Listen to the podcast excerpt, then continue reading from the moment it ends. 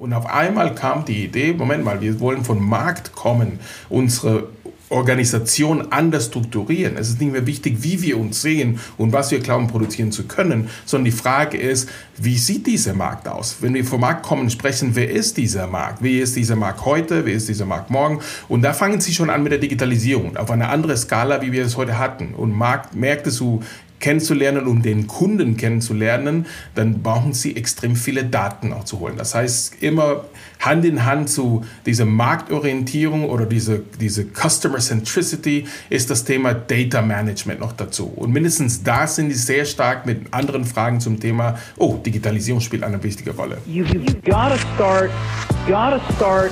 Willkommen zum Allgäu Digital Podcast. Alles rund ums Thema Digitalisierung im Allgäu mit Albert Heim. Viel Freude beim Zuhören. Hallo und herzlich willkommen zur 16. Folge des Allgäu Digital Podcasts. Mal wieder mit einer Premiere. Da geht es nämlich heute um den Titel des heutigen Gastes. Wir haben zu Gast den Carlos Carranza von Pfeiffer. Und zwar ist er CIO und CMO. Und warum das so spannend ist und ganz viel Sinn macht, werden wir sicher nachher noch hören. Schönen guten Morgen. Guten Morgen. Hallo, Herr Heim. Wir haben es ja heute auch mit einem Podcast-Profi zu tun, The Digital Minds Podcast. Auf jeden Fall mal reinhören. Ähm, genau.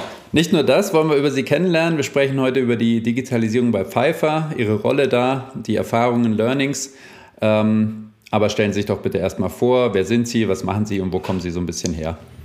Ja, vielen Dank, vielen Dank. Vielen Dank für die Einladung. Ich freue mich sehr, dass Sie ähm, auf mich aufmerksam geworden sind. Ich freue mich sehr, nochmal hier heute dabei zu sein. Und auch äh, für die Promotion von Digital Minds nehme ich sehr gerne entgegen. ähm, ich glaube, wir verfolgen auch ähnliche Ziele in Bezug auf äh, Digitalisierung und Vernetzung. Von daher, äh, ja, freue mich sehr. Zu meiner Person, Carlos Carranza, mein Name, wie man schon ahnen kann, äh, kann Allgäuer Name, auch, auch, äh, auch, auch nicht aus Nordrhein-Westfalen, wo ich äh, seit einigen Jahren dann wohne. Ich bin gebürtig aus äh, Tegucigalpa, Honduras, also eigentlich äh, weit weg äh, von Deutschland bin ich aber schon fast 20 Jahre schon in Deutschland ähm, und hier hingekommen, auch mit dem Ziel, ein Zweitstudium auch zu machen in der Wirtschaftsinformatik, was ich absolviert habe. Ähm, auf dieser Laufbahn habe ich auch ein MBA an der Universität Mainz auch später auch gemacht. Ähm, und äh, seitdem ich in Deutschland dann bin, habe ich die Chance gehabt, was ich meine, alle Dimensionen der digitale Transformation äh, zu erfahren, angefangen als ITler mit Enterprise Architect und tatsächlich die Definition von Strategielandschaften oder IT-strategische Landschaften ähm, bis hin zu Sunset von Systemen, ähm, Aufbau von ERP-Systemen, also tatsächlich äh, das, was äh, alle ITler ähm, ähm, mindestens einmal lernen mussten, um genau zu verstehen, wo geht Business her oder hin und, und was heißt das für eine IT-Landschaft. Danach dann bin ich gewechselt, auch in den Bereich äh, Business Development, äh, fokussiert fokussiert auf digitale Produkte, digitale Services, digitale Lösungen ähm, für einen großen Konzern, wo ich fast 15 Jahre gearbeitet dann habe. Und ähm, danach dann äh, durfte ich auch einen Vertrieb leiten, auch äh, in Bezug auf digitale Transformation, digitale Produkte, digitale Services. Und ähm, habe ich auch das Thema Produktmanagement und die digitale Transformation von Plattformen, also Produktplattformen, Produktportfolios, ähm, von konventionelle, traditionelle Produkte. Wie kriegen wir es hin, daraus digitale Services entweder zu ergänzen oder neue disruptive Produkte auch in ein Portfolio reinzubringen. Das hat mir auch die Möglichkeit gegeben, diese, aus diese drei Dimensionen, diese Gesamtspektrum von digitaler Transformation auch zu verstehen und zu erkennen. Und ganz wichtig von Anfang an auch die Brücke zu bauen zum Business oder zu der Fachseite, aber auch in der andere Richtung die notwendige Übersetzung in Richtung IT zu haben. Weil heute, ich meine, früher war es diese Verteilung IT-Demand, IT-Supply und der Business war ein bisschen einfacher zu verstehen. Heute sieht man die Grenze fast gar nicht mehr. Was ist IT und was ist Business? Und deswegen ist es gut, dass man auch tatsächlich diese Brücke nochmal baut oder sieht oder stabil nochmal weiter aufbaut. Ich bin danach dann kurz über die Beratung in Bezug auf digitale Transformation hier Richtung Allgäu äh, gewesen. Hier habe ich die Firma Pfeiffer auch in Oktober 2020 kennengelernt, äh, kennengelernt im Juli, im Oktober dann habe ich dann meinen ersten Auftrag gehabt hier als Berater für digitale Transformation, wo ich die Chance dann hatte, auch einen Herrn Gerhard Pfeiffer, der Gesellschafter, auch dieser Firma, Familienunternehmen, ich erzähle ein bisschen über die Firma später, aber dadurch ähm, ähm, ja, habe ich die Chance auch so gesehen, diese Wachstum, diese Potenzial, die Strategie, ein, wirklich eine, eine, nicht nur eine interessante, sondern eine inspirierende Persönlichkeit und äh, schnell war, es, war mir einig, dass äh, unser Weg nicht nur als, als Berater hier uns äh, zusammenbringen sollten, sondern tatsächlich dann als feste Pfeiferianer, wie wir sagen. Und seit Januar bin ich CIO und ein paar Monate später bin ich CMO auch geworden für die Pfeiffer-Gruppe. Mhm. Vielen Dank. Ja, in Vorbereitung ähm, auf den Podcast äh, habe ich natürlich auch ein bisschen geguckt Richtung Pfeiffer und irgendwie sagte mir das was, aber äh, doch nicht so direkt. Ja, und vielleicht geht es den einen oder anderen Hörer auch so. Ähm, wenn man dann mal hört, was sie so machen, dann wird einem wahrscheinlich auch klar, dass man vielleicht beim Skifahren oder auf Baustellen etc. das schon mal gesehen hat, das Logo. Ähm, extrem spannend fand ich aber auch, dass es ja ein Familienunternehmen ist mit 440 Jahren Geschichte. Ja, also nicht 40, sondern 440. Da sind wir irgendwo im Mittelalter. Ähm, vielleicht nur zwei, drei Sätze. Wie, wie sehr ist diese wirklich extrem lange Familiengeschichte denn heute noch Teil des Alltags zum einen? Und was ist so in, in möglichst kurzer Zeit in den 440 Jahren passiert? Was, was bietet Pfeiffer da an? Sage, wie viel Zeit haben wir heute für unseren ja. Podcast? Gut, wir machen, wir, wir fassen zusammen. Ähm, genau. Ja, Sie haben es richtig gesagt. Äh, tatsächlich äh, schon über 440 Jahre, 2023 werden wir unsere 444 feiern. Ähm, und, und wir gucken jetzt schon Richtung 450. Es ist Wahnsinn. Es ist kaum vorstellbar. Ich muss sagen, bevor ich zu Pfeiffer dann kam, war ich auch äh, mit einer, äh, in einer Firma unterwegs und einem Konzern unterwegs, die auch extrem viele Jahre Erfahrung dann hatte über 400, das ist die Deutsche Post DHL. Auch ein, eine lange Tradition, auch äh, von daher, vielleicht habe ich tatsächlich noch ein Fable für solche äh, traditionelle Unternehmen auch ähm, zufälligerweise gefunden. Zu Pfeiffer kann ich auch sagen, ähm, man ist also viele Personen, die Pfeiffer kennen und nicht nur, wenn die Richtung Urlaub sich bewegen. Das ist sehr interessant. In Nordrhein-Westfalen kriege ich auch jetzt zu sagen, wenn ich meine Pfeifferjacke unterwegs in Bonn, wo ich wohne, nochmal anziehe, dann viele sagen, Moment mal, das Logo habe ich schon mal gesehen und dann erinnern sie sich, welche Autobahnkreuzung das war. Ja, hier liegen wir auch in Memmingen. Hier hat das Ganze gestartet, offiziell verkundet 1579, also richtig, richtig lange her. Und die Firma hat sich von da, schon damals auch mit unserem Kerngeschäft heute weiterhin das Thema Seil, Seil, Produktion Seilherstellung, Seilanwendung, was ganz wichtig ist. Also nicht nur zu lernen, wie man tatsächlich Seile zusammen her, äh, herstellen kann, sondern die Frage, was kann ich damit tun? Äh, wofür werden sie gebraucht? Damals die Transport und auch Bewegung von Salz heute Aufzüge und äh, größere äh, Produkte oder ähm, Artikel, die auch def definitiv nochmal bewegt werden sollten. Ähm, von daher, nach 440 Jahren beschäftigt sich die Firma weiterhin mit dieser Kernkompetenz. Und das ist schön zu sehen. Also zwölfte Generation, wie gesagt, Herr Pfeiffer, seine Familie von Anfang an nicht nur ähm, extrem ähm, fokussiert und, und verbunden zu diesem Unternehmen und auch alle Werte, die bei einer Familie Unternehmen auch wichtig sind, sondern auch in der Region. Auch sehr stark ähm, aktiv, ähm, IHK und verschiedene Institutionen, auch die, die auch für die Region auch sehr wichtig sind. Mhm.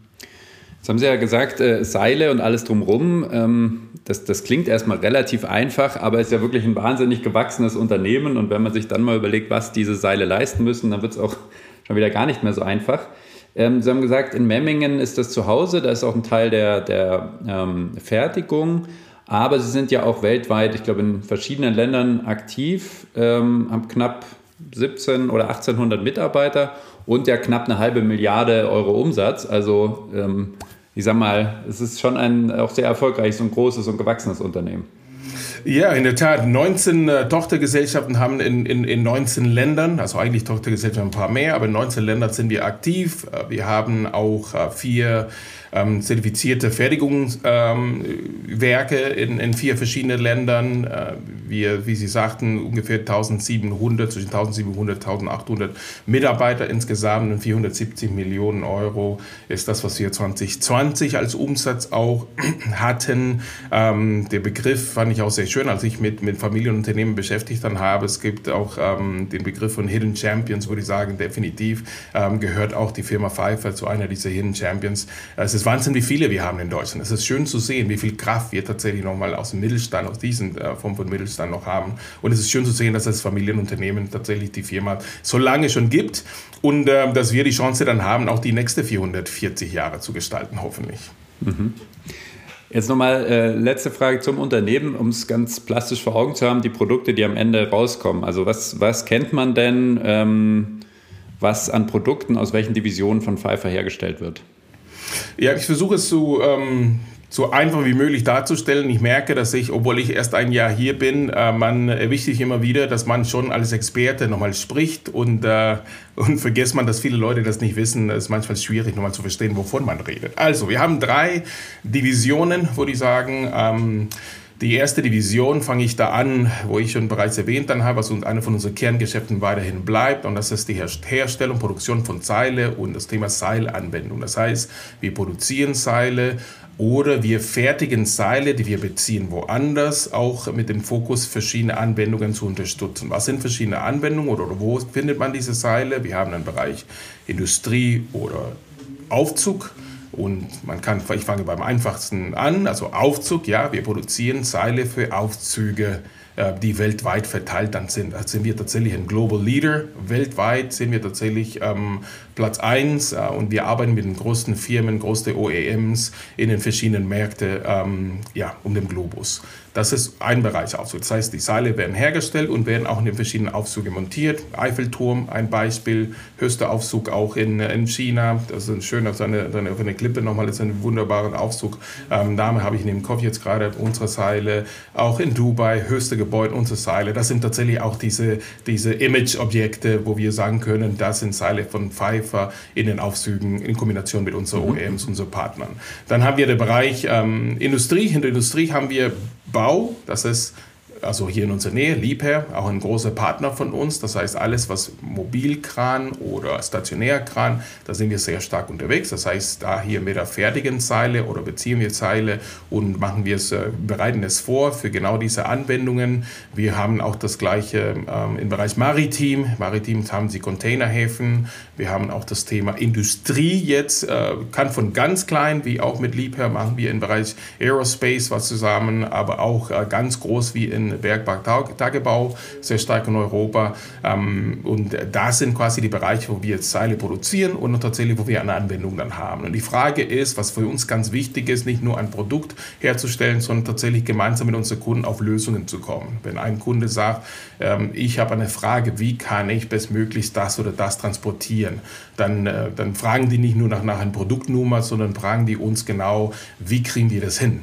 Äh, wie würde die Lösung aussehen. Das heißt, deswegen ist der Bereich Services aus, also Ropes and Services heißt unser Bereich, der mit der Zeilproduktion und Zeilanwendung zu tun dann hat. Ähm, und das ist eine Division.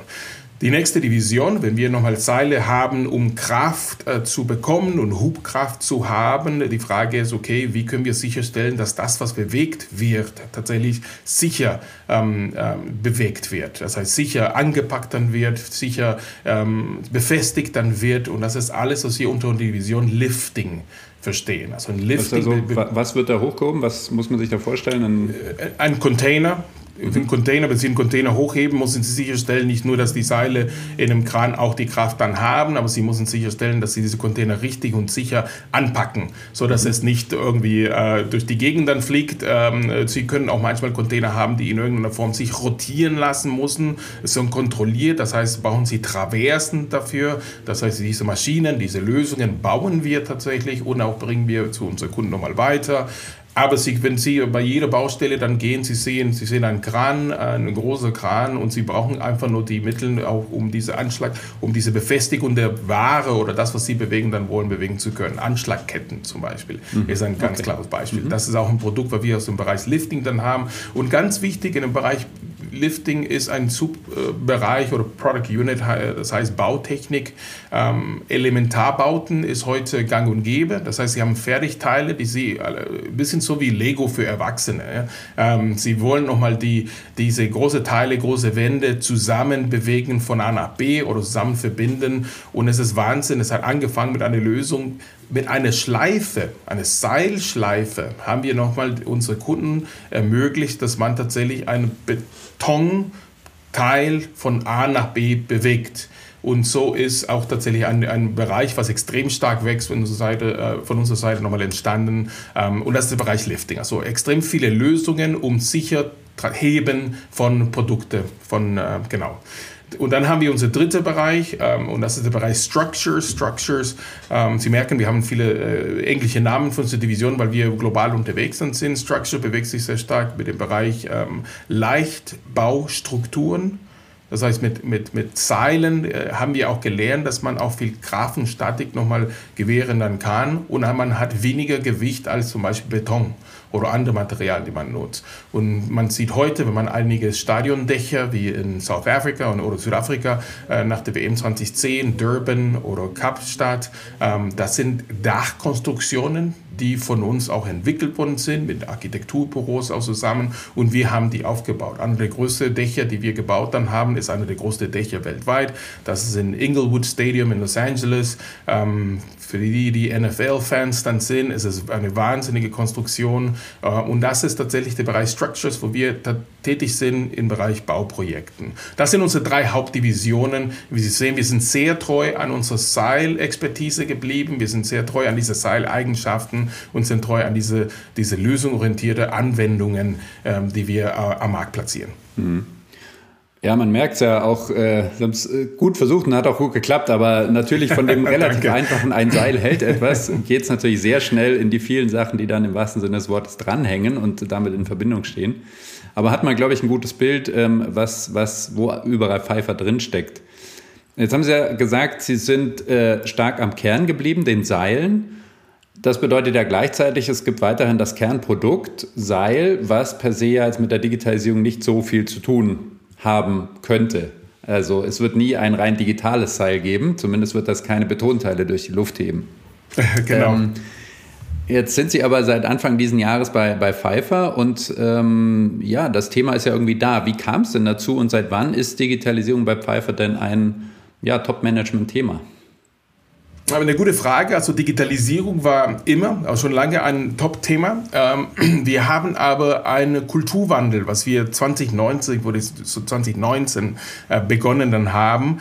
Ähm, das heißt, wir haben wie bei vielen mittelständischen Unternehmen, die ich kennengelernt habe oder wo ich mich, ähm, die ich tatsächlich nochmal ja, kennengelernt habe, war bis jetzt immer Fokus äh, auf Produkt. Also man hat sich fokussiert auf das, was man gut kann und man ging, und das hat gut geklappt. Das klappt wunderbar. Das, was man herstellt, man hat, ne? Genau, man stellt was her, man ist qualitativ gut, man fokussiert sich auf dieses Produkt und dann stellt man sicher, oh, und das ist sofort, da ist sofort ein Markt da mit genug Bedarf und Nachfrage, um diese Produkte auch weltweit platzieren zu können. Das ging eine lange Zeit auch sehr gut, geht heute auch sehr gut in manchen Bereichen. Aber die Firma hat auch festgestellt, dass äh, um die ähm, Strategie oder diese Wachstumschancen tatsächlich zu ergreifen, ähm, es ist immer mehr wichtig, von Kunden zu kommen. Ich finde Ihr Jingle auch bei, bei, bei Algo Digital, it starts, uh, it has to start with a customer experience, ist auch ein wichtiger Jingle, finde ich auch, eine wichtige Botschaft, ist eine Botschaft, was, was die Firma Pfeiffer auch schon,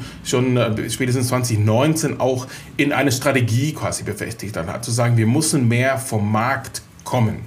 Und vom Markt kommen, auf einmal hat die Frage Digitalisierung anders gestellt oder mit einem anderen Blickwinkel erstmal wieder noch die Frage gestellt. Weil vorher war es so, dass alle Prozessschritte individuell ähm, digitalisiert worden sind, um eine Effizienz zu erhöhen. Also wir haben auch einige Roboter im Einsatz, wir haben natürlich auch gute Investitionen betätigt, aber es war immer noch mal von einem Produkt kommen, um diesen Herstellungsprozess so gut wie möglich zu unterstützen. Und auf einmal kam die Idee, Moment mal, wir wollen vom Markt kommen, unsere Organisation anders strukturieren. Es ist nicht mehr wichtig, wie wir uns sehen und was wir glauben produzieren zu können, sondern die Frage ist, wie sieht dieser Markt aus? Wenn wir vom Markt kommen, sprechen, wer ist dieser Markt? Wie ist dieser Markt heute? Wie ist dieser Markt morgen? Und da fangen sie schon an mit der Digitalisierung auf eine andere Skala, wie wir es heute hatten. Und Markt, Märkte zu kennenzulernen, um den Kunden kennenzulernen, dann brauchen sie extrem viele Daten auch zu holen. Das heißt, immer Hand in Hand zu dieser Marktorientierung oder diese, diese Customer Centricity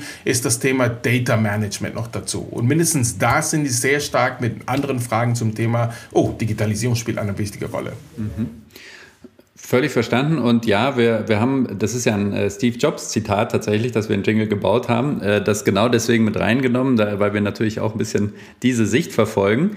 Aber nochmal, jetzt, es klingt logisch und es klingt schlüssig, aber wie, wo, wer war der Treiber, dass man überhaupt gesagt hat, wir brauchen diesen Wandel, wir müssen vom Markt her denken? Also hat man einfach gesagt, das Wachstum, die, die klassischen Wachstumsziele, die wir erreichen wollen, erreichen wir nur so? War das wirklich so konkret? Ähm, und wer, war, wer waren die Personen, wirklich die Köpfe, die Treiber dahinter? Genau, sehr stark, ähm, wie gesagt, Herr Pfeiffer, der auch ähm, bis äh, Ende letztes Jahres auch sehr aktiv und operativ als, als äh, CEO der Firma dann war und sehr stark unterstützt auch mit Beratung. Man hat sich tatsächlich, das hat er genau diese, diese, diese Weitblick gehabt, wo er gesagt dann hat, okay, es kann nicht alles von innen, von, von alleine kommen, es kann nicht immer homegrown alles kommen, wir müssen uns reiben mit der Welt. Er ist immer ein Visionär gewesen, sich sehr stark mit, mit China auch auseinandergesetzt, sehr stark mit den Entwicklungen auch in, äh, in Amerika auch auseinandergesetzt. Das heißt, er hat immer nochmal diese Impulse nochmal reingenommen äh, und die hat er nochmal bestätigt, auch mit Unterstützung von, von Unternehmensberatung. Eine Unternehmensberatung ist bei uns auch reingekommen und dadurch ist tatsächlich äh, ganz, ganz, ähm, ähm ganz, ganz äh, klar definiert dann worden, was die notwendigen Schritte dann wären, um diese Transformation zu schaffen. Und das hat, es war nicht nur eine digitale Transformation, dass das man getriggert dann hat, sondern man hat sich entschieden, die Firma zu transformieren und jetzt äh, als Markt marktorientierte Firma tatsächlich tätig zu sein. Und das war diese Mischung, also diese Visionen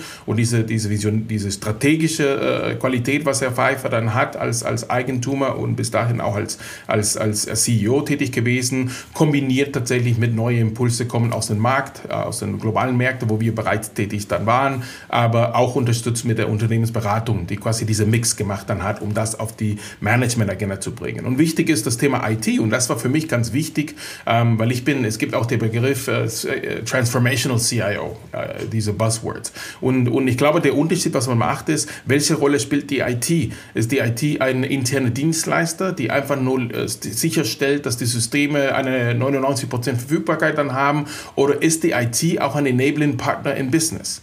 Ähm, und es war wichtig in der Interaktion und als wir uns kennengelernt haben mit dem Pfeiffer, dass wir genau diese zweite Definition auch beide gesehen dann haben. Also IT äh, äh, follows Business, ja, aber IT ist Teil von Business. IT muss sich beschäftigen auch mit welche Ziele verfolgen wir, wo wollen wir dann hin und muss nicht definiert sein, ob wir gut oder schlecht sind, abhängig von wie die Systeme tatsächlich dann laufen, sondern wir müssen die Gesamtziele. Und das war ein Thema, äh, was mir gezeigt dann hat, dass IT von Anfang an auf Board-Ebene einen wichtigen Platz dann hatte. Und das für mich war sehr entscheidend, um, ähm, um hier nach Memmingen zu kommen auch. Mhm.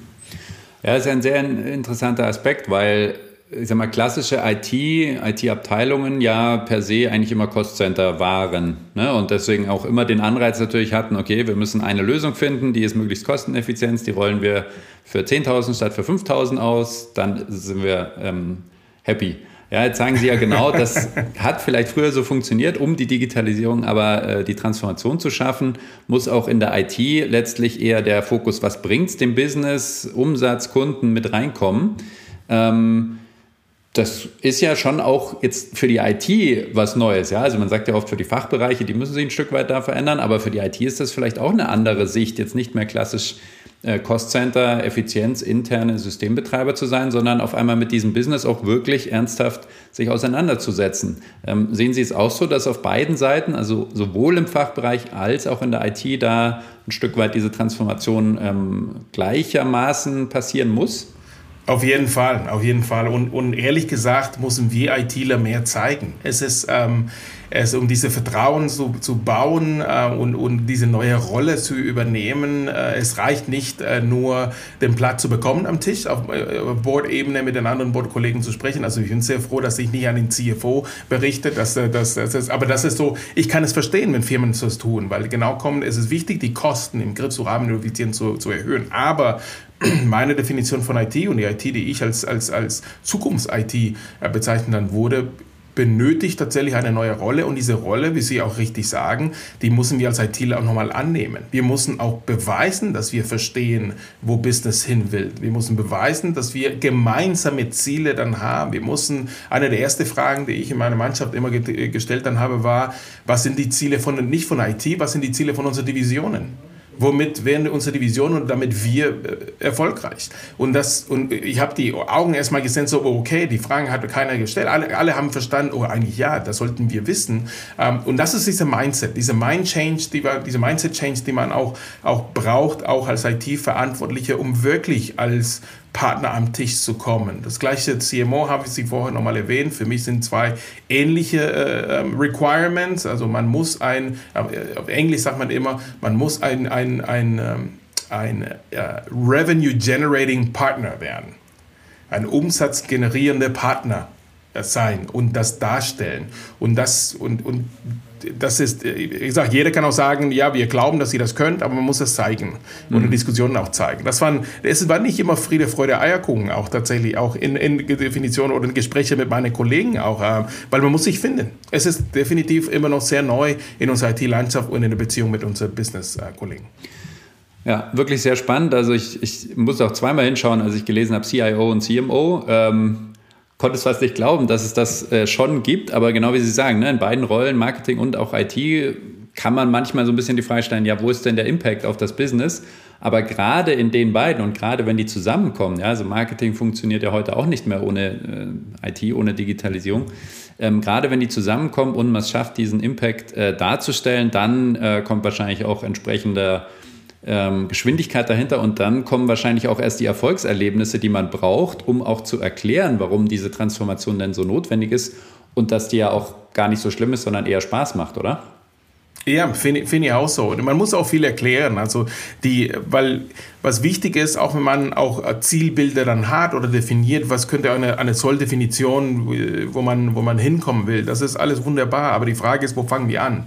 Und man muss eben da immer aufpassen, weil nicht alle Firmen wissen genau, wo sie sind und man, man nimmt sich nicht die Zeit zu verstehen, wo hole ich meine Leute ab, wo hole ich die Organisation dann ab, um, so dass es nicht äh, in einen Interpretationskampf wird. Ähm, wenn ich CMO sage, äh, das ist, das ist wunderbar, das Thema Marketing und manchmal das Thema Digital Transformation sind Buzzwords, wo jeder eine, eine, eine andere Definition haben kann äh, von was es heißt. Und deswegen muss man auch sehr explizit und auch sehr, sehr konkret dann werden innerhalb der Organisation, was meinen wir damit. Und bei uns war es ganz wichtig, auch das Thema diese Prozess, ähm, Prozessfokussierung äh, zu haben. Das heißt, wir haben gesagt, wir kommen vom Markt und ich habe vorhin nochmal erwähnt, ähm, wie wichtig es ist, diese Markt mit Daten zu erkennen, zu identifizieren, diese Kunden, bestehende oder neuen Kunden, die wir in diesem Markt glauben zu haben, die müssen auch verstanden werden. Wir definieren Personas, diese Personas haben Customer Journeys, sie müssen sehen, wo kann ich meine Value Proposition oder meine Mehrwerte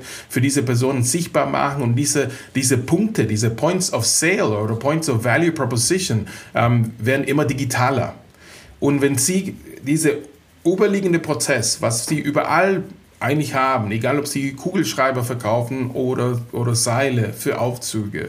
Sie haben diese Contact-to-Cash-Prozess. Das heißt Contact to Lead, Lead to Opportunity, Opportunity to Quote, Quote to Order, Order to Cash.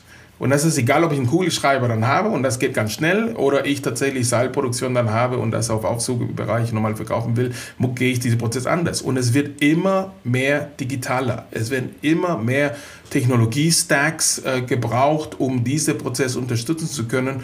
Und das Schlimmste ist, wenn man auch Diskrepanzen oder ich würde nicht sagen Kriege, aber tatsächlich viel Konflikt dann hat über die Geschwindigkeit, die ein normalen Market, Head of Marketing dann hat oder, oder, oder, oder, oder brauchen will, um Marketing Automation Tools und ich muss schneller werden und die Themen wie Sicherheit, Robustheit, Business Continuity, was ein CIO dann haben will. Wichtig ist, in unserem Fall haben wir Glück, dass ich beide beide Seiten vom Spektrum auch gut kenne. Und habe ich diese Diskussion nicht, weil ich weiß genau, dass wir diese oberliegende Prozess dann haben und diese oberliegende Commitment, eine Ende-zu-Ende ähm, äh, innerhalb dieses Prozesses tatsächlich zu ermöglichen. Mit Vertrieb, mit Produktmanagement, mit Operations, mit allen, die eine Rolle spielen.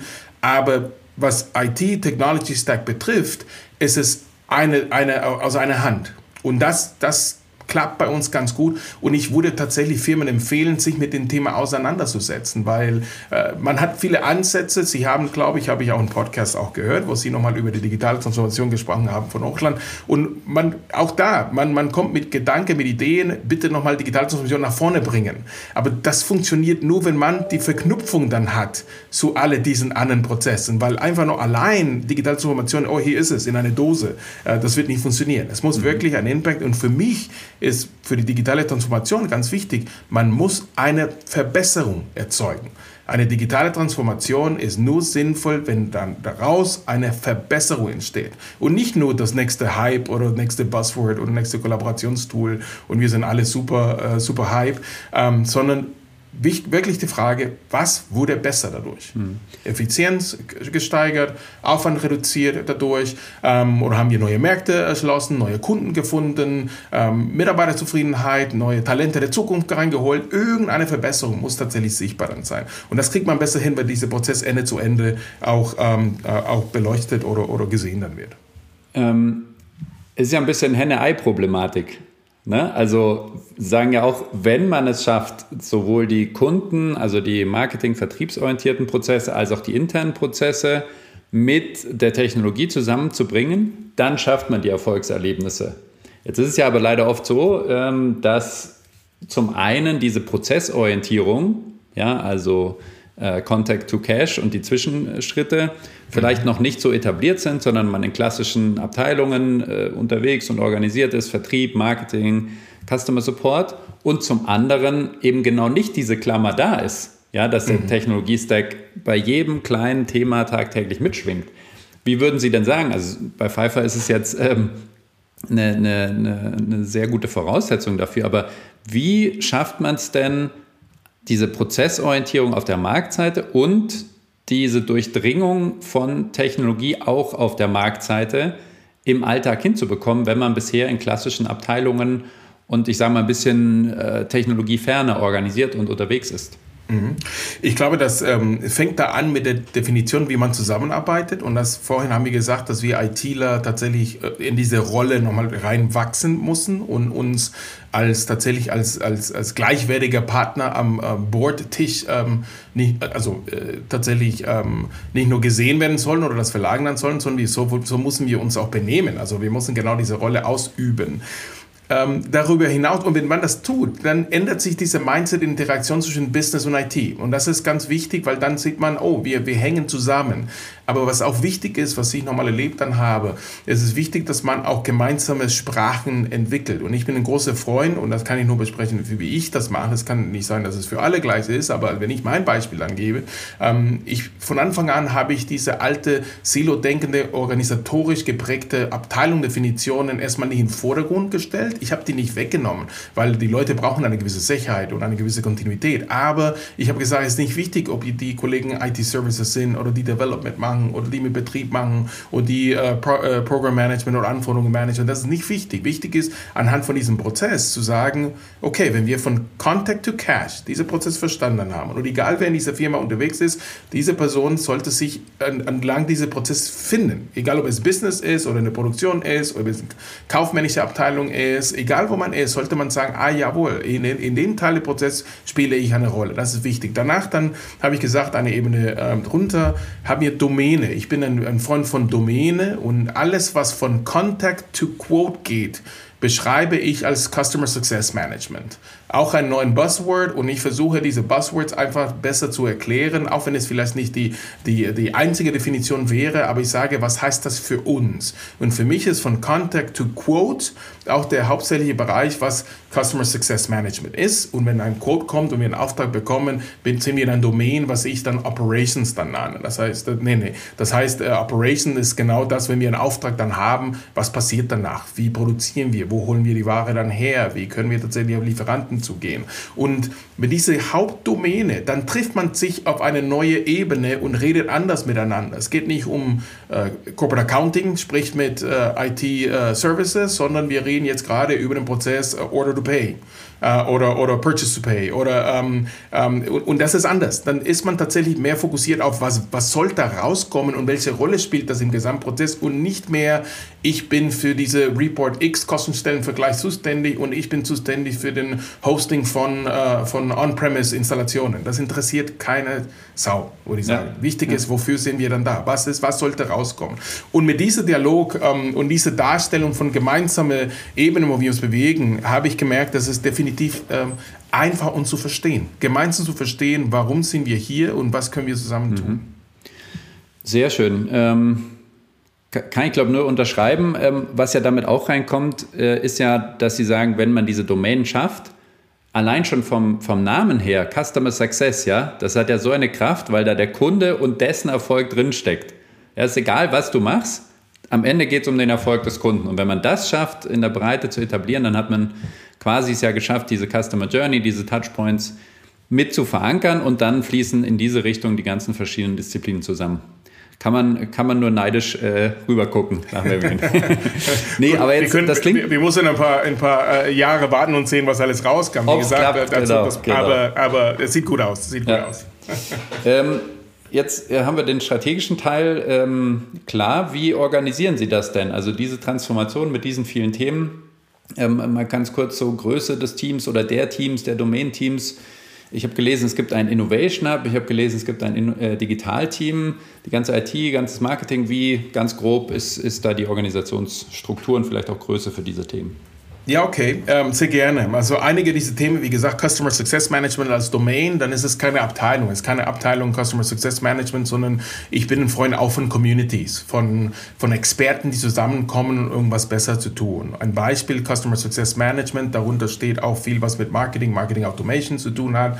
Marketing Automation, wenn man auch unsere, unsere Kunden kennen, die Personas kennen, Customer Journeys auch definiert dann haben, das passiert in Zusammenspiel mit unseren Produktmarketing-Kollegen, mit unseren Corporate Corporate Marketing Kollegen. Das heißt, da, da bundel ich auch die Erfahrung und auch die Kompetenzen, um eine gleiche Definition zu haben ähm, und gemeinsame Ziele zu definieren und auch zu, zu schaffen. Das heißt, wir haben viele, viele, viele Teams, die zusammenkommen, auch wenn die nicht organisatorisch zusammengehören. Eine ist unsere Global Marketing Community, wo ich, wir hier ähm, ein Team aufgesetzt dann haben, wo alle Länder, weil das ist auch ein Faktor, wir wollen immer global dann sein, aber ich habe gemerkt am Anfang global, ja, aber fokussiert aus Memmingen und das ist ein Fehler, das passiert nicht nur hier, das passiert überall. Wenn man ein Headquarter dann hat, dann tendiert man die Welt aus diesem Headquarter zu sehen und das hilft uns nicht viel, wenn man in Märkte wie in China ähm, stärker sein wollen, das hilft uns nicht viel, wenn wir in in Russland noch mal besser kommunizieren dann wollen, dann mussten die Kollegen quasi ihre Meinung, ihr Input, ihre Ziele auch bei uns reinbringen. Deswegen Global, Global Marketing Communities spielen hier eine Rolle. Dann haben wir beim Thema CRM, also äh, wenn wir über den Vertriebsprozess, jetzt sehen wir auch,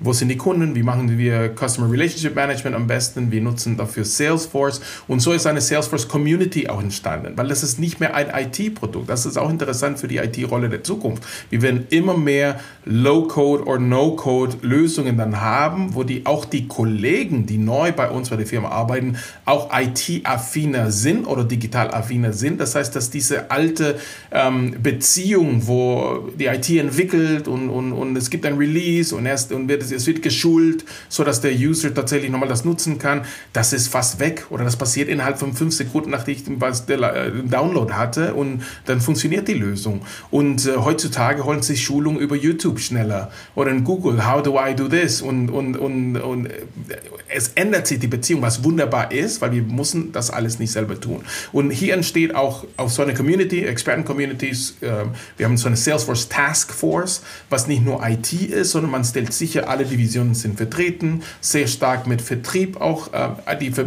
Verlinkung mit Marketing, aber auch IT noch dazu, um diese Digitalteam zu haben, um Entscheidungen zu treffen, wie können wir, ich stelle immer die Frage, was sind die Top 3 Themen, die uns helfen würden, mit digitalen Mitteln unsere Kunden besser bedienen zu können oder, oder erfolgreicher für uns oder unsere Kunden erfolgreich zu machen? Was sind die Top 3? Es geht nicht um 10, 12, 25 Roadmaps, Projekte. Was wären die Top 3? Und das lernt man sehr schnell, dass es gibt einige low-hanging fruits, die man sofort adressieren kann oder es vermehren sich Punkte, wo man sagt, oh, da brauchen wir wirklich eine Strategie. Und so geht es weiter, wenn wir tiefer weg von Customer Success Management gehen und dann sind wir in dem Bereich Operations. Wir implementieren momentan ähm, ein neues ERP-System. Äh, wir haben uns entschieden, auf, auf SAP zu gehen ähm, und das, das bringt alle Leute zusammen. Sie haben Teilprojekte, die bei dieser Implementierung auch zusammenkommen, ähm, wo sie einen, einen, einen Verantwortlicher für Vertrieb dann haben, aber gleichzeitig haben sie einen Verantwortlichen, das Controlling macht, wir haben verantwortlich, was äh, in der IT nochmal legt und diese, diese Teams entstehen. Und ich finde, diese Stärke der Communities ist ein Thema, ein Faktor, was extrem wichtig ist. Unsere IT darüber hinaus ist, äh, habe ich aufgestellt auf vier Hauptsäulen, die wir dann haben. Und die eine Säule ist ähm, das Thema Program Management und ich nenne Program Management strikt Anforderungsmanagement. Warum? Weil ich gemerkt dann habe, dass diese klare Definition oder diese, diese, diese Regeln, diese Spielregeln zwischen ich bin Fachseite, ich habe eine Idee, ähm, diese, diese Reifegrad, die man braucht, um von einer Idee zu einer Anforderung zu wechseln, war nicht immer da. Als ich angefangen dann habe als Berater für digitale Transformation, war das Ziel, die digitale Transformation nach vorne zu bringen.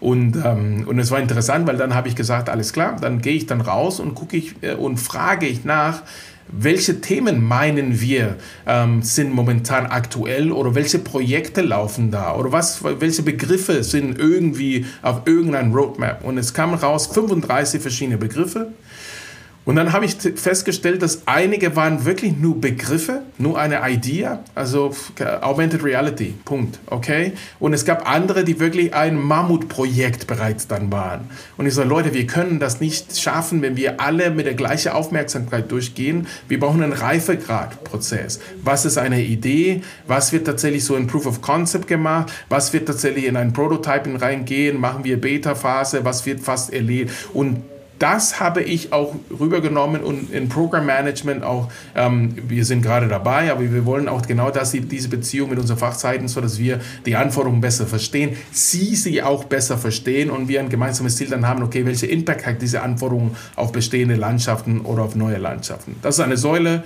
also äh, Program Management. Dann haben wir die Säule, kommen aus dieser Implementierung von SAP, was ich sehr stark mit Business Process Ownership nochmal belege. Das ist, weil wir SAP definieren wir neue Prozessstandards, das ist ganz wichtig. Und mir ist wichtig, dass wir für eine Zeit auch die Hoheit haben über diese Standardisierung der Prozesse, ähm, so dass wir keine Abweichung dann haben. Deswegen habe ich eine Säule auch sehr stark auch definiert. Dann habe ich die Säule auch äh, Development, was nach einem, weil wir viel Legacy-Systeme dann haben, immer noch traditionelles Development gebraucht wird. Und wir haben die Säule IT Operations oder Ops, ähm, was auch, auch traditionell auch das Thema Betrieb Run zur Verfügung stellen muss. Und zwischen diesen zwei Säulen gibt es eine kleine Grauecke, wo wir DevOps nochmal platziert dann haben. Das sind quasi die, die, die vier Hauptsäulen, die wir haben. Sie haben gesprochen über die Innovation Hub. Das gehört zu meinen Domäne-Gedanken auch. Ich habe die Haupt zwei Business-Domäne, Customer Success Management und, ähm, und den Bereich Operations. Aber darunter liegen, haben sie diese querliegenden Themen wie äh, Data Management, Sie haben die Themen wie ähm, IT-Security, auch Lieblingsthema für alle CIOs. Äh, will keiner was davon hören. ähm, aber wenn es schief läuft, dann, dann wollen alle davon sagen, hören. Dann läuft es genau. ja auch gut, wenn keiner dann, was davon genau, hört. Genau, genau, genau. Aber trotzdem, das ist äh, ja eine, eine gewisse ständige Paranoia ist, äh, ist nicht so ungesund mhm. im Bereich IT-Security. Dann haben wir mhm. IT-Security, dann haben wir das Thema ähm, Collaboration, was ganz wichtig ist auch, weil wir Collaboration hat das Ziel Employee Experience. Wir haben Customer Experience, also hier ist Employee Experience zu verbessern und Innovation. Innovation habe ich die Sponsorship übernommen für Innovation. Aber alle diese Themen, wie Collaboration und Innovation äh, zum Beispiel, sind Themen, die ich mit Personen aus unterschiedlichen Divisionen nochmal reinbringe. Ich bin Sponsor für dieses Team, für diese Community ähm, und, und das habe ich bei mir angesiedelt in IT, aber es funktioniert nur, wenn auch Personen aus den anderen Divisionen tatsächlich mitmachen. Mhm müssen wir ein bisschen auf die Zeit gucken, aber eine kurze Frage hätte ich doch noch zur Organisation. Äh, jetzt hat man ja gemerkt, äh, es ist so ein klassischer Mix aus, ich sag mal, die klassischen Säulen, wie man sie eben kennt in einzelnen Bereichen, aber eben ganz starken Fokus auch auf diese Communities, diese Domänen, wo es ja sehr bereichsübergreifend zugeht.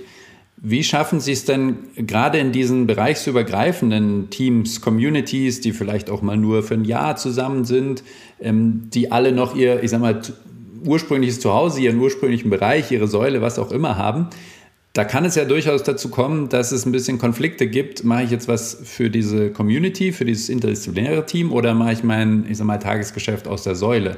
Also wie steuern Sie äh, diese übergreifenden, riesigen äh, Themen, die ja auch ein Stück weit neu sind? Können Sie da ein, zwei Punkte oder, oder Sachen sagen, auf die man achten muss, damit die erfolgreich arbeiten können? Ja, ich, ich glaube, dass das Wichtigste ist, weiterhin die, die, die, die Transparenz zu schaffen. Das heißt, auch wenn man mit tolle neue Ideen dann kommt, ähm, alle saßen nicht da und haben gewartet auf, auf eine Aufgabe. Die haben alle was zu tun.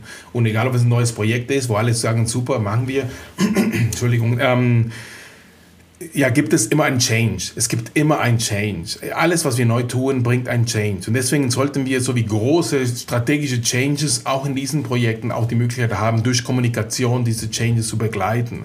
Ist das Erste, was ganz wichtig ist, wenn man gemeinsame Ziele verabschiedet. Und das ist das ganz Wichtige. Das ist wichtig, dass man, man sich zusammensitzt und sagt, okay, in Customer Success Management oder in das Thema ähm, äh, Customer Experience, äh, zum Beispiel Digital Customer Experience ist ein Projekt, was wir jetzt gerade aufsetzen.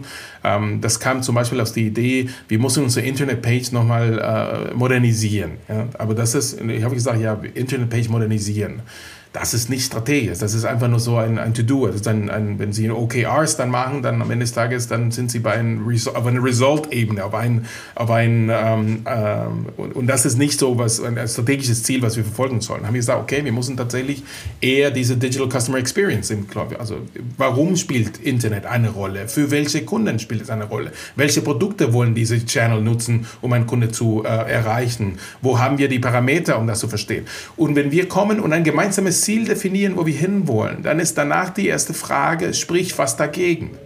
Also, dass die Leute wirklich committed sind, sehen wir einen Elefanten im Raum oder gibt es ein Thema, wo wir das Gefühl dann haben, das spricht gegen entweder mein Naturell, das spricht gegen das, was ich dachte, meine Aufgabe dann wäre. Und ich bin ein großer Freund durch Kommunikation, dass man im mit aller Offenheit tatsächlich auf den Tisch dann packt, aber da müssen wir als Führungskräfte sicherstellen, dass wir das Problem nicht bei den Mitarbeitern überlassen, sondern dass wir diese Diskrepanzen mitnehmen und tatsächlich nicht nicht unterschiedliche Botschaften, wenn, wenn mein Kollege, der, der zuständig ist für Operations und für Sales, was anders erzählt als das, dem, was ich erzähle und unser CEO auch was anders erzählt als was, dem, was ich erzähle, dann werden die, die Leute verstehen nicht, wo die Reise dann hingeht. Und das müssen wir vermeiden. Mein Ziel ist, oder mein Vorschlag, durch Kommunikation, transparente Kommunikation, gemeinsame Ziele von Anfang an, gemeinsame Erwartungen definieren und auch offen sein, wenn jemand sagt, das passt nicht, weil oder gerade ist nicht wichtig, weil. Und, äh, und da müssen wir die Offenheit dann haben und auch gemeinsam die Roadmaps verabschieden. Mhm.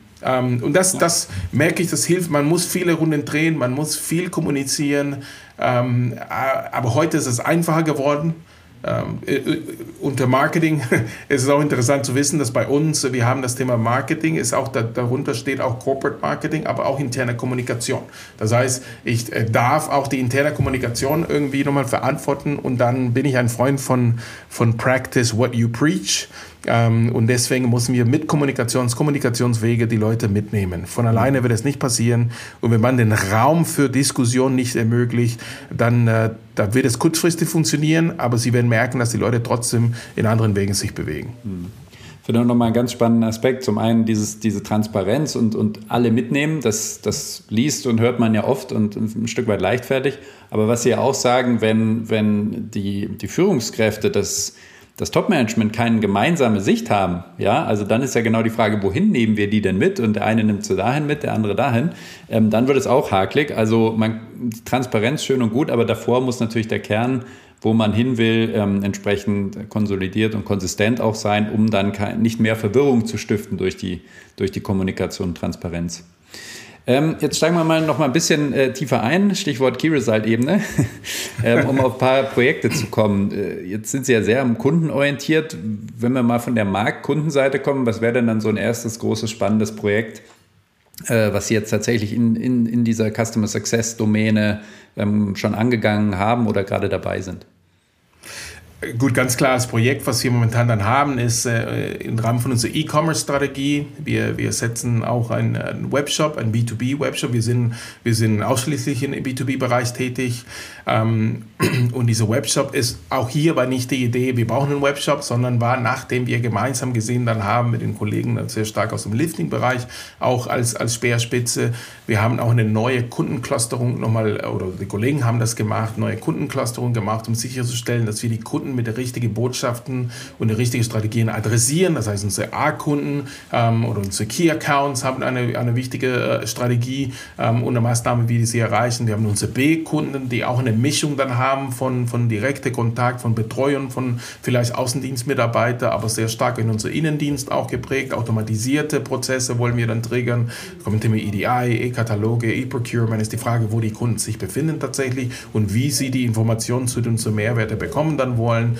Ähm, und es gab aber dieses Segment, diese C-Kunden bis E-Kunden-Segment, wo wir tatsächlich nochmal eine Kleinteiligkeit haben. Also die Kunden werden immer kleiner, die sind weiterhin wichtig, aber die Frage ist, ähm, oder für uns war klar, wir können nicht diese Kunden gleich bedienen, äh, wie wir unsere A-Kunden bedienen. Also wir werden natürlich unsere Mehrwerte immer platzieren und werden die Kunden richtig bedienen, aber wir haben diese Manpower und es ist nicht notwendig, tatsächlich diese Art der Kundenbetreuung nochmal zu erfolgen. Und, das, und da haben wir als Ziel auch äh, gesagt, okay, wir müssen auch mehr in die Digitalisierung gehen, haben wir unsere Kunden auch gehört und ist das Thema, ähm, ich glaube, Sie haben auch ein ähnliches Projekt, wie ich verstanden habe, diese Kundenportale. Das ist ein Zielbild, was wir haben. Also wie kann ein Kunde alle seine Interaktionen mit uns digitalisieren digital verwalten. Finde ich, habe ich bei Hochland nochmal noch mal verstanden, ein Projekt, was, was, was Sie ähm, verantworten. Ähm, und genau die gleiche Idee haben wir auch bei uns, dass, diese, dass der Kunde genau in der Beziehung zu Pfeiffer genau weiß, wo er ist, mit wem er was zu tun hat, wie kriege ich einen Serviceauftrag. Und unser Beginn in diese Reise zu gehen, wird mit unserem Webshop dann sein, wo wir tatsächlich sehr fokussiert auf unsere,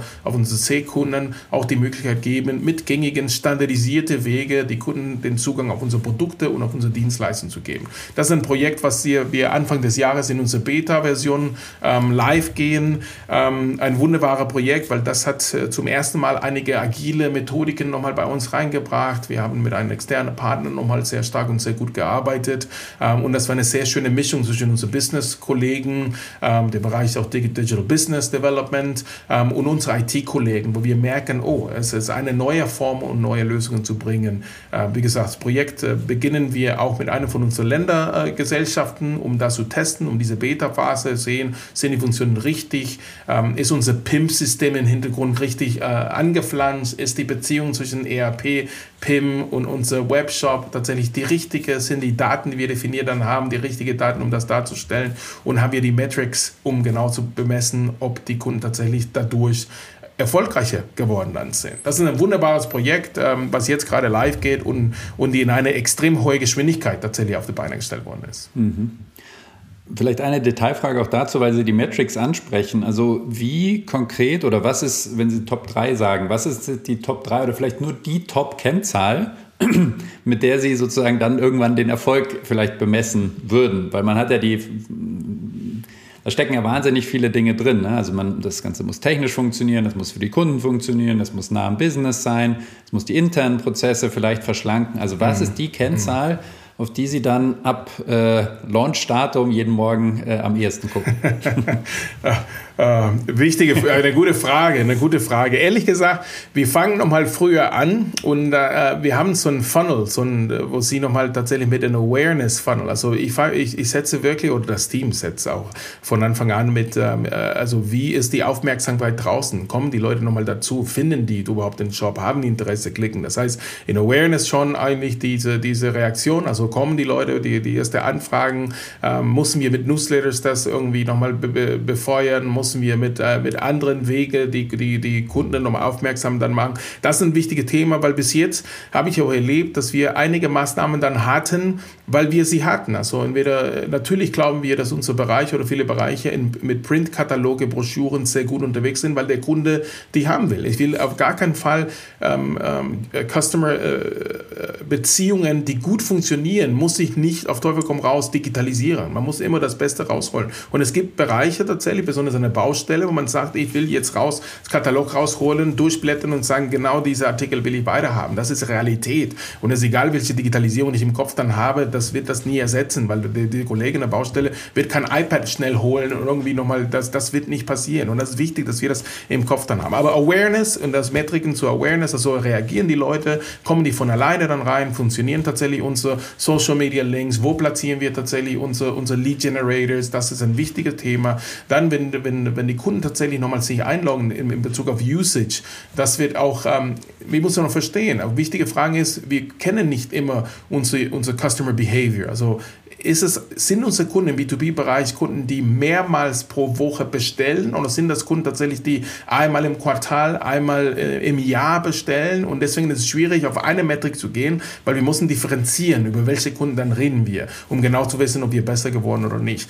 Und da kommen wir auf die Standard-Metrics auch wie Abandoned Baskets, also Churn Rate. Also was passiert, der Kunde ist da, hat er was selektiert, ähm, und wir müssen vermeiden, dass der Kunde auf einen kleinen Showstopper und eine kleine Baustelle dann kommt und sofort den Hörer wieder nimmt. Nee, ich rufe lieber an. Ich rufe den Carranza, weil eigentlich, äh, ich weiß nicht mehr. Und das müssen wir versuchen zu vermeiden, dass wir diese Abweichungen zu dem Prozess vermeiden, weil Sie kennen es auch, äh, besonders im Vertrieb ist man sehr lösungsorientiert und man will nicht sagen am Telefon, äh, nee, lieber Kunde, äh, bitte nochmal, mach das weiterhin im Webshop, da bist du besser nochmal. Äh, aber das müssen wir definitiv die ersten Monate ähm, gut ausprobieren und auch die Geduld dann haben, dass der Kunde tatsächlich sich da wohlfühlt innerhalb von diesem Webbereich. Von daher, ich könnte Ihnen klar, glaube, natürlich wird die Frage dann sein, Anzahl aktivierte Users am Anfang. Das ist für mich ganz wichtig. Also wie, aber danach dann, nachdem wir aktivierte Users dann haben, wird auch das Thema auch ähm, die, die verschiedenen Klicks, also die, die, die Reise von einem User innerhalb von unserem Universum und ganz wichtig ist die Anzahl von Bestellungen. Am Ende des Tages ist die Frage im Vergleich zu anderen Monate Umsatz, also generierte Umsatz über Webshop. Das ist das Thema. Ich weiß, dass mein Kollege, der, der von der Fachseite als Divisionleiter äh, dafür verantwortlich ist, das ist die Zahl, äh, äh, wo er sagen wird, Carlos, wir müssen dann reden. Äh, lass uns doch mal unseren gucken, was passiert denn da? Wie können wir das beschleunigen? Von daher, ähm, ja, aber heutzutage im Webshop-Bereich ähm, gibt es so viele Standardmetriken. Wenn wir einfach beginnen, wenn wir anfangen, das wird auch ganz wichtig sein, dass wenn wir die Aufmerksamkeit dann haben, Awareness dann haben, dass wir Metrien brauchen und dass wir verstehen, was die uns sagen, das wird für mich äh, äh, gut genug sein. Hm. Ja, sehr spannender Punkt. Und dann, dann würde ich Sie auch richtig verstehen, Sie haben es ja vorher auch gesagt, jedes neue Projekt ist ein Change, jedes Feature ist ein Change. Ja, jeder Kunde, der auf einmal anders bestellt, ist ja auch wieder ein Change. Also dann kommt man ja erst sozusagen ins wirkliche, wirkliche Arbeiten, ja, wenn es einmal gelauncht ist, in diese agile Weiterentwicklung dieses Services äh, mit all den Sachen, die Sie gerade genannt haben. Also wird sicher sehr spannend. Wünschen wir auf jeden Fall jetzt schon mal sehr viel Erfolg für den Launch. danke. Ähm, E-Commerce B2B haben wir, äh, hatten wir. Sie haben jetzt immer wieder dieses Thema Change genannt und das ist jetzt auch nicht. Ähm, das liest man ja als erstes, wenn, wenn man sich mit digitaler Transformation ähm, beschäftigt. Wie konkret bespielen Sie das Thema? Also lassen Sie es einfach laufen und das passiert oder was, was sind so die Themen, Projekte, Technologien, Vorgehensweisen, mit denen Sie das Thema Change begleiten? Ja, ähm, wir haben als Firma auch ähm, schon Ende letztes Jahres ähm, haben wir ein Projekt getriggert, äh, was wir als Brand Strategy Projekt definiert dann haben. Warum? Weil wir festgestellt dann haben, dass, ähm, dass die, die Botschaften, die wir draußen, wir haben gesagt, wir wollen marktorientiert dann sein und als wir gefragt dann haben, okay, wie nimmt uns dieser Markt wahr? Wie sieht uns dieser Markt? Wer sind wir für diese Kunden? Wenn wir nochmal genau auf diese Kundenschnittstelle nochmal äh, unseren Platz tauschen und mit dem Kunden tauschen, sagen, wie, nehmen wie definieren wir Pfeifer? Sehen wir Pfeife überall als Firma? Und haben wir festgestellt, dass wir durch ähm, die, wir hatten eine Phase, wo wir anorganisch gewachsen dann sind. Das heißt, wir haben einige Firmen, ähm, die extrem gut waren in dem, was sie getan haben und die sehr nah an unsere Werte und Geschäftsbereiche nochmal lagen. Die, die Firma haben wir akquiriert und das das war wunderbar, aber wie es, das ist nicht nur bei Pfeiffer, das hatte ich auch bei meinem vorherigen Arbeitgeber auch gehabt. Wenn man Firmen kauft, hat man als erster Schritt erstmal die Produktportfolien, Kundenportfolien kommen dann rein, Umsatzbereiche kommen dann rein. Und besonders bei der ITler sagen, ja, ja, da gibt's, die haben schon bereits Systeme, die haben bereits äh, Kundenbeziehungen, die, wenn wir nach und nach irgendwie standardisieren oder integrieren. Und, und, und da würde ich empfehlen, das sollte man nicht vernachlässigen, weil manchmal äh, schaff, äh, ist das aufwendiger als vieles anderes. Also diese Integration am Ende des Tages. Wir haben festgestellt, dass wir ein Grund äh, oder ein Ergebnis davon war, dass einige dieser Firmen auch am Markt weiterhin mit diese alte traditionelle Gedanken rausgegangen sind. Das heißt, man hat nicht immer Pfeife gesehen, sondern man hat eine Firma ein Beispiel zu geben, eine Fabritech, die eine Firma, die wir nochmal in den USA gekauft dann haben, auch gesehen. Und ähm, deswegen habe ich gesagt, okay Leute, wir müssen tatsächlich unser Brand erstmal für uns nochmal definieren, dass wir unsere Mission und unsere Vision klar und deutlich definieren, dass wir unsere drei Key Values definieren, also unser Anchor Value, unser Future Value und unser USB oder Differentiator Value. Äh, was setzt uns äh, äh, aus, also im Vergleich zu, zu Wettbewerber? Das muss klar definiert werden und das muss für uns alle definiert werden, von uns alle definiert werden und für uns alle definiert werden. Das heißt, wir haben einen Prozess auch bei dieser Entstehung mit Hilfe auch hier von externen Partnern Partnern ähm, haben wir diesen Prozess gestartet, aber es war nicht ein Thema, was aus Memmingen sich alleine definiert wurde und danach propagiert dann wird, sondern war ein Thema, was wir von Anfang an auch Kollegen aus den verschiedenen Regionen zusammenbrachten, um auf diese, auf diese One-Pager zu kommen. Eine Mission, eine Vision und die drei Key-Werte, die wir überall platzieren wollen. Das haben wir hier geschafft. Das ist ein wunderbares Projekt nochmal geworden und eine sehr, sehr starke Botschaft. Man könnte auch sagen, wenn man die Botschaften dann liest, könnte man sagen, naja, das könnte man beliebig für viele Firmen platzieren. Unser, unser, unser, unser Anchor Value, also das ist das, wo jeder Kunde von uns könnte zu 100% bestätigen, dass wir es verkörpern. Das ist unser Anchor Value. Das ist bei uns uh, Zuverlässigkeit, Reliability. Ja? Und natürlich können Sie sagen, naja, für Hochland auch oder für andere Firmen auch. Aber die Frage ist, wie man von innen nach außen auf diese Wort gekommen ist, ist ganz wichtig. Dieser Prozess, dass das ein Ergebnis ist von der Mannschaft kommen, aus den verschiedenen Regionen und wir alle uns einigen, das ist es für uns. Und es mag klingen, äh, beliebig klingen und es mag äh, für, für viele andere Firmen auch das Richtige dann sein, es ist egal, aber es ist unsere, unsere Anchor Value. Und das ist ein Beispiel. Das, dieser Prozess hat die Firma zusammengebracht. Aber jetzt sind wir genau in der Operationalisierung, sowohl wenn wir mit unseren Kunden kommunizieren nach außen, weil das war ein Ziel, dass wir einfach nur eine klare Darstellung nach außen bringen, aber auch nach innen, dass wir genau verstehen, wer sind wir als Pfeiferianer, was sind unsere Werte, wie bewegen wir uns, mit welchem Ziel sind wir unterwegs.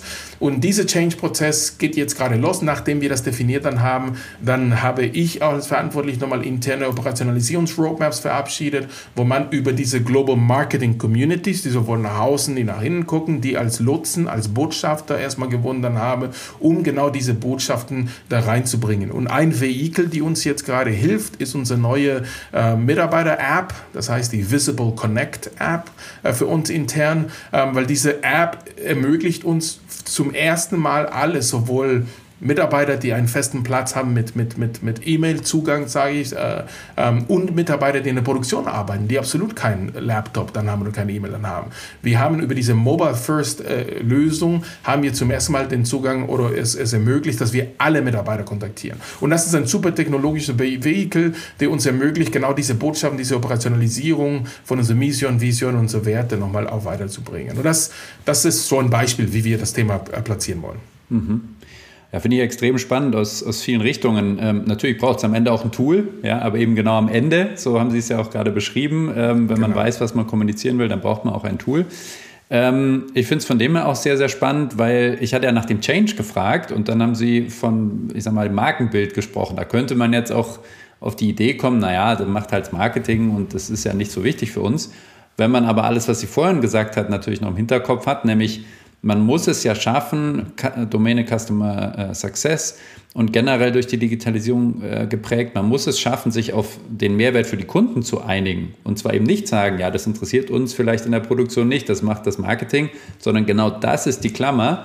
Dann ist natürlich auch logisch, wenn man ähm, im Prozess diese, diese Brandschärfung äh, noch mehr herauszuarbeiten, da schon die wichtigsten und ersten Schritte in Richtung Change, wir denken gemeinsam im Kunden und, und dadurch pflanzt man ja diese, diese übergreifende Klammer der Kunden ähm, ähm, schon ein, ähm, ähm dass man den Weg eben geht. Äh, deswegen am Anfang, naja, denkt man vielleicht, okay, nach Change gefragt, jetzt geht es um Brand, aber äh, so wird dann, dann klar, wie die beiden Dinge zusammenhängen.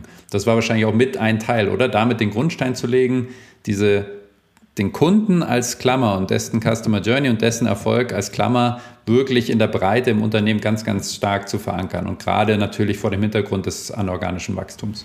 Äh, richtig und, und, und diese Vernetzung von Themen. Es gibt nichts Schlimmeres, finde ich, wenn man auch ähm, isolierte und parallele Botschaften von Management bekommt. Und jetzt ist das wichtig und jetzt ist Projekt Y wichtig und das Projekt heißt anders, ist auch wichtig und ist alles wichtig. Und weil, weil die erste Reaktion von Leuten ist, ich habe sowieso so viel zu tun. Jetzt kommt noch eins on top.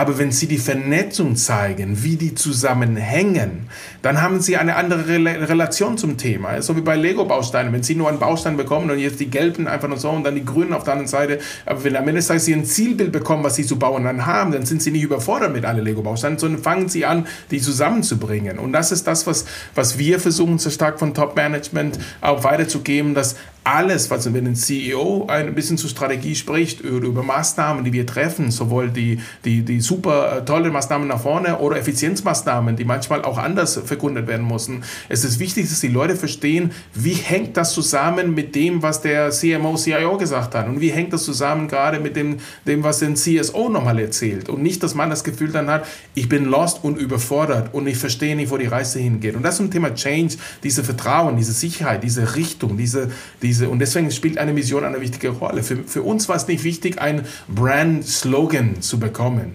sondern einfach, dass wir einig sind, was unsere Zielrichtung dann ist. Und alles, was wir tun, muss in irgendeiner Form uns befähigen, dieses Ziel weiterhin zu erreichen. Ob wir da ankommen, ist ein anderes Thema. Aber das kennen Sie auch bei Agile heute. Es ist wichtig, nochmal einen Weg zu haben. Und wichtig ist, dass wir uns aus dem Weg, also im gleichen Weg, in der gleichen Richtung ähm, uns auch, äh, bewegen. Ähm, und nicht unbedingt, wir müssen das genau schaffen. Ja? Und, und das ist sehr, hat sehr stark mit Change zu tun. Und wir haben ein Mammutprojekt, ähm, was ich mal erwähnen dann muss, weil sonst äh, kriege ich Ärger mit den Kollegen. Und das ist die Einführung von SAP. Das, das macht uns wirklich müde. Es ist extrem wichtig und genau deswegen, weil man versteht, wir schaffen es nur, wenn wir unsere Prozesse standardisieren, wenn wir die Qualität in unser Datenmanagement erhöhen, wenn wir die Effizienz aussteigen, wenn wir globale Prozesse zum ersten Mal nochmal verankern, wenn wir die Effizienz ermöglichen, um mehr Qualität für unsere Kunden nochmal zu gestalten gestalten und da hat ein, eine Einführung von ERP-System, Klammer auf, unser altes ERP-System, was ziemlich robust dann war, darf langsam in Rente gehen, sollte auch so, Klammer zu, ähm, dann, dann hängt es zusammen. Es ist nicht so, oh, noch ein Projekt und jetzt noch SAP-Einführung noch dazu. Ähm, wenn sie das so reinkippen, dann ist die Mannschaft überfordert und nicht immer motiviert. Wenn die Mannschaft aber versteht, welche wichtige Rolle das spielt in dem ganzen, ganzen Kontext, dann ist es trotzdem anstrengend. Es ist nicht so, dass die es von alleine machen und jede, jeden Tag Juhu schreien, aber, aber trotzdem ist dieser, dieser Purpose, ja, wieder ein Buzzword, aber dieses Purpose, diese Sinnvolligkeit, warum, diese Sinn, warum ich das tue. Jeder von uns will definitiv erkennen, so gut wie möglich, warum wir hier sind, wofür wir es tun. Und das finde ich, das ist Managementaufgabe, das zu vermitteln und es ist Managementaufgabe, eine Botschaft zu geben und nicht unterschiedliche. Hm. Da kann man jetzt nur mehrere große Ausrufezeichen, glaube ich, dran machen. Aber es ist ja genau, also der, der Punkt, ne? Was aber aus meiner Sicht auch die große Herausforderung ist, weil gerade wenn man von produzierenden Industrieunternehmen spricht, ne, dass diese Hidden Champions, gerade im Allgäu, glaube ich, erleben wir das auch öfter, die halt sehr stark geworden sind mit einer exzellenten Produktion und einem immer daseinenden Effizienzgedanken, ja, Lean, Kaizen und so weiter. Das ist die DNA. Und jetzt muss man es ja schaffen, zunächst mal diesen Fokus, also das weiterzumachen, aber den Fokus sehr, sehr, sehr stark auch in der Produktion, in der Fertigung, in der Logistikkette auf die Kunden zu richten. Das muss man schaffen. Und man muss es schaffen, solche Themen, die, wie Sie sagen, per se schon riesig sind, wie eine ERP-Umstellung, die dann auch noch auf dieses neue Ziel hinzu auszurichten und zu kommunizieren. Ne? Und dann, dann wird, glaube ich, klar, was Sie auch beschrieben haben, wie groß eigentlich dieser Change ist. Ja, also wie wirklich fundamental das ist. Und dann macht es natürlich auch Sinn, von Transformation zu sprechen. Und wie wichtig es eben ist, dass dass sich auch das Top-Management gemeinsam einig ist, in diese Richtung die Transformation vorantreiben zu müssen, weil sonst wird man immer die eine Seite haben, die sagt, nein, Effizienz auf der Produktionsseite, Punkt. Und die andere Seite, nein, wir müssen in Richtung Kunden gehen. Und das hätte ich verstanden, das wollen Sie gemeinsam vereinheitlichen. Das Top-Management hat diesen, diesen gemeinsamen äh, Blick auch durch, den, ähm, durch die Familie sozusagen im Hintergrund, äh, diese Kundenklammer für alle zu haben. Und dadurch lässt sich dann trotz aller Widrigkeiten im Tagesgeschäft eben auch entsprechend Stück für Stück in die Richtung drehen. Ja, da muss ich ähm, tatsächlich meine Kollegen auch loben, äh, die im Vorstand auch mitsitzen. Also ein CEO und, und, und meine Kollegen, wie gesagt, wir haben, sie haben in vielen Firmen auch die Situation, dass jeder für seinen Bereich verantwortlich ist, was er gut ist aber auch nur auch auf den Tisch dann kommen und sagen, ich kann berichten über meine Welt und bringe meine Welt dann drauf. Ich weiß nicht, wie die IT, der IT muss äh, ihre eigene Welt nochmal auf den Tisch dann bringen und den Bereich äh, XY macht das auch gleich. Und am Ende des Tages haben sie diese Summe von, von alle diese Welten und haben sie ein Gesamtergebnis. Und äh, diese Botschaft, diese Transformation, was von, von meinem CEO, Ralf Wiegand, der auch Januar mit mir, wir gemeinsam gestartet dann haben, dann hier, ähm, er hat es auch hingeschafft, auch bei uns unsere Mentalität auch zu transformieren und sagen, es gibt ein Ziel ein gemeinsames Ziel. Und vorhin haben wir gesprochen über IT und Business. Und jetzt haben wir beim Business reden wir nicht so, es gibt ein Ziel für Robson Services und es gibt ein Ziel für Lifting. Es gibt die Verantwortung. Jeder hat einen Beitrag zu leisten und jeder hat das Beste rauszumachen in dem Kontext oder im Bereich, wo man unterwegs dann ist.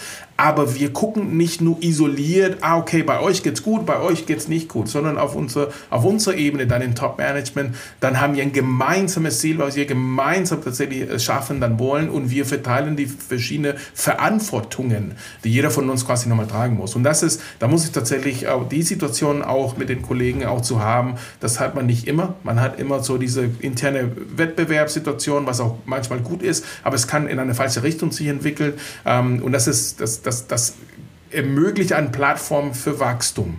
Ähm, weil man ist hart zueinander, man ist viel unter dem Motto Respekt und Resultate. Ja, man respektiert sich sehr, man vertraut sich sehr, aber man erwartet die Ergebnisse. Also, und, das ist, und das ist wichtig, diese Zusammenhänge zu haben auf der Ebene. Und das das ist extrem wichtig und das haben wir als Feedback von unseren Mitarbeitern, wenn die das Gefühl dann haben, ihr seid einer Meinung es gibt eine Richtung, es gibt eine Strategie. Und das ist das, das, das finden die auch als, als positiv und auch äh, als, als, ähm, als richtig und nicht so okay, dann, dann, dann, wir haben unterschiedliche Meinungen und die versuchen, äh, ähnlich wie bei der Politik, auf einen Konsens zu kommen und hoffentlich kommt das Beste dann raus in irgendein Koalitionsgespräch, was wir uns in Forsten nochmal führen. Nee, so ist es nicht, sondern wir, wir diskutieren viel, wir natürlich haben, das ist auch wichtig auch so, aber wir sind eine Meinung und das habe ich auch, um meine Kollegen auch zu verdanken, ähm, zu CFO aus den verschiedenen Ressorts, also entweder so Produktbereich, äh, Produktionsbereich, äh, Finance und, und natürlich unser CEO, der als, als Team Captain das hervorgemacht Perfekt.